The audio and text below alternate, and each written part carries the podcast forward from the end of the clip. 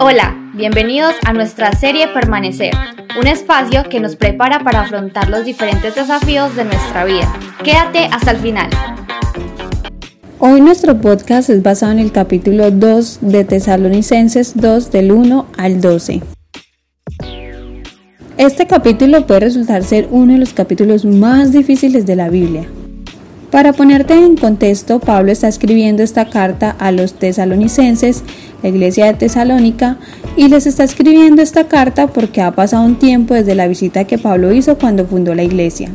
Y ha habido tribulación, persecución, pero además de estos problemas de afuera que estaban atacando a la iglesia, la iglesia tenía problemas que estaban surgiendo desde adentro algunas personas que estaban enseñando lo que Pablo no había enseñado, enseñanzas que no eran de Dios, una serie de corrientes que estaban torciendo la enseñanza, y Pablo lo que quería era evitar que ellos abrazaran una doctrina equivocada. Pablo ya desde la primera carta les había dicho que iban a tener problemas, que iban a haber tribulaciones, pero también les había enseñado sobre lo que conocemos, sobre la gran tribulación, una etapa en la que Dios va a derramar su juicio sobre la tierra. El día de hoy cuando tú y yo enfrentamos problemas son problemas que resultan de nuestra carne, de la oposición del mundo o directamente de Satanás. Pero en el tiempo de la gran tribulación el problema no es lo que sucede en la carne, no es lo que sucede en el mundo, sino que Dios mismo está derramando su ira sobre el mundo, en un esfuerzo y un anhelo de levantar y despertar un mundo que está muerto.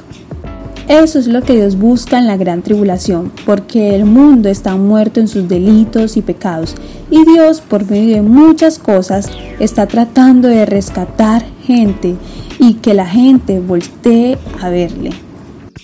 Segunda de Tesalonicenses 2 del 1 al 3 nos dice, pero con respecto a la venida de nuestro Señor Jesucristo y a nuestra reunión con Él, les rogamos hermanos que no sean sacudidos fácilmente en su modo de pensar, ni se alarmen ni por espíritu, ni por palabra, ni por carta como si fuera de nosotros, en el sentido de que el día del Señor ha llegado que nadie los engañe en ninguna manera, porque no vendrá sin que primero venga la apostasía y se ha revelado el hombre de pecado, el hijo de perdición. Pablo dice respecto a la venida del Señor y nuestra reunión con Él es que tenemos una cita, que seremos arrebatados, lo que conocemos como el rapto. Lo que Pablo quiere decir es que el día del Señor está cerca, pero aún no ha llegado.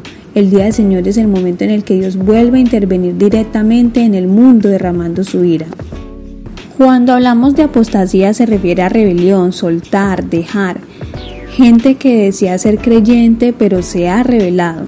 También cuando personas o un grupo de personas se apartan de los principios del Evangelio. A lo largo de la historia hay distintas apostasías. Cuando escuchamos personas decir que Dios no existe, que Cristo no murió en la cruz, etc. Pero Pablo nos dice que viene una apostasía definitiva que va a hacerse evidente con la manifestación del hombre del pecado, el hijo de perdición, como lo leíamos ahorita en el pasaje bíblico, al que comúnmente se le conoce como anticristo, que significa en contra, en lugar de, el cual se opondrá frente a todo lo que de Dios se trate. ¿Cuándo va a suceder esto? No lo sabemos. Lo que sí es claro es que el engaño será sutil.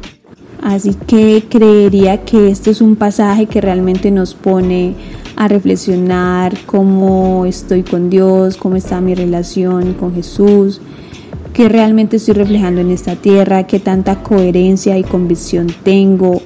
Si, si Jesús viniera en este momento, en qué estado me encontraría. Realmente podrían ser muchas las preguntas reflexivas alrededor de este pasaje pero lo más importante de todo lo que hemos podido escuchar o lo que puedas leer es que no se trata de, quién va al infierno, quién va al cielo, eh, de que si estoy haciendo las cosas correctas, no, se trata de vivir en la verdad y la verdad es Cristo. No hay condenación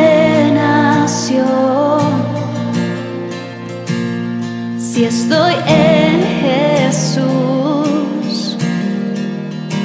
soy perdonado por la fe, tengo paz con Dios por medio de Jesucristo.